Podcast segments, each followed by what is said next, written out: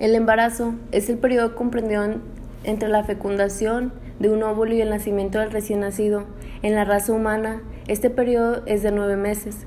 Los embarazos se datan del primer día de la última regla y se calcula la fecha probable del parto 40 semanas más tarde. Como subtema tenemos el embarazo en adolescentes.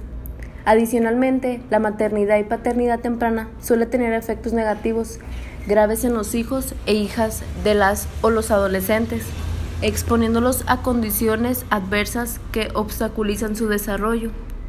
El embarazo en adolescentes no solo tiene repercusiones en la salud de los adolescentes y de sus hijos, sino en sus opciones para continuar con su educación académica, en el abanico de opciones para su proyecto de vida, en sus relaciones sociales y culturales, en sus posibilidades de desarrollo, en las condiciones en que se inserta en la vida laboral y otros aspectos.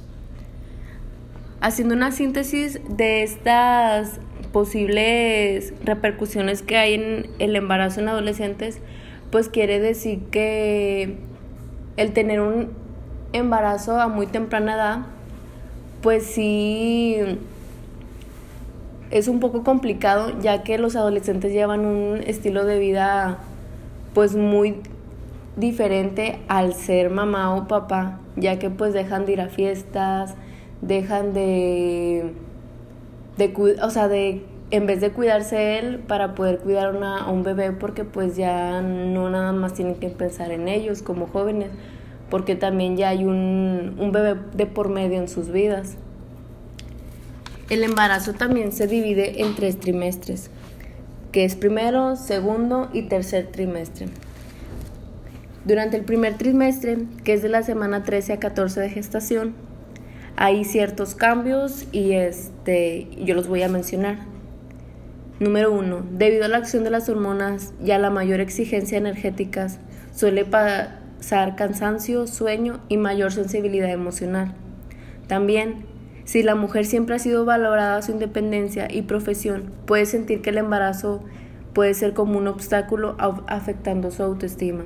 En este punto, pues muchas mujeres piensan que por estar estudiando y estar embarazadas ya significa que no van a poder seguir con sus estudios porque dicen, ¿cómo es posible que voy a estar embarazada, ir a la escuela así, qué vergüenza? Y tienen como que muchas sugestiones ante lo que la gente pueda decir de ello.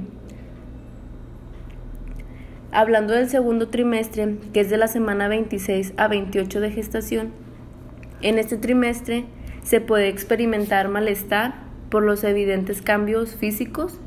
En algunas mujeres puede reactivar las angustias y temores, pero también hay, en otras ocasiones se puede ya que la mujer acepte el embarazo, que ya tenga mayor tranquilidad, tenga este mayor equilibrio emocional y seguridad.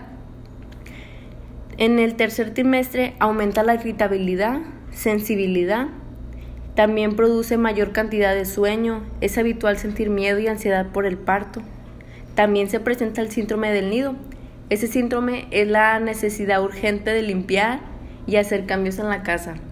En este trimestre, pues ya el embarazo con la mujer, pues ya es aceptable, ya lo ya se siente más tranquila, ya se siente nerviosa también porque como ya van a ser el bebé, pues si siente la, el nerviosismo de cómo es ser mamá por primera vez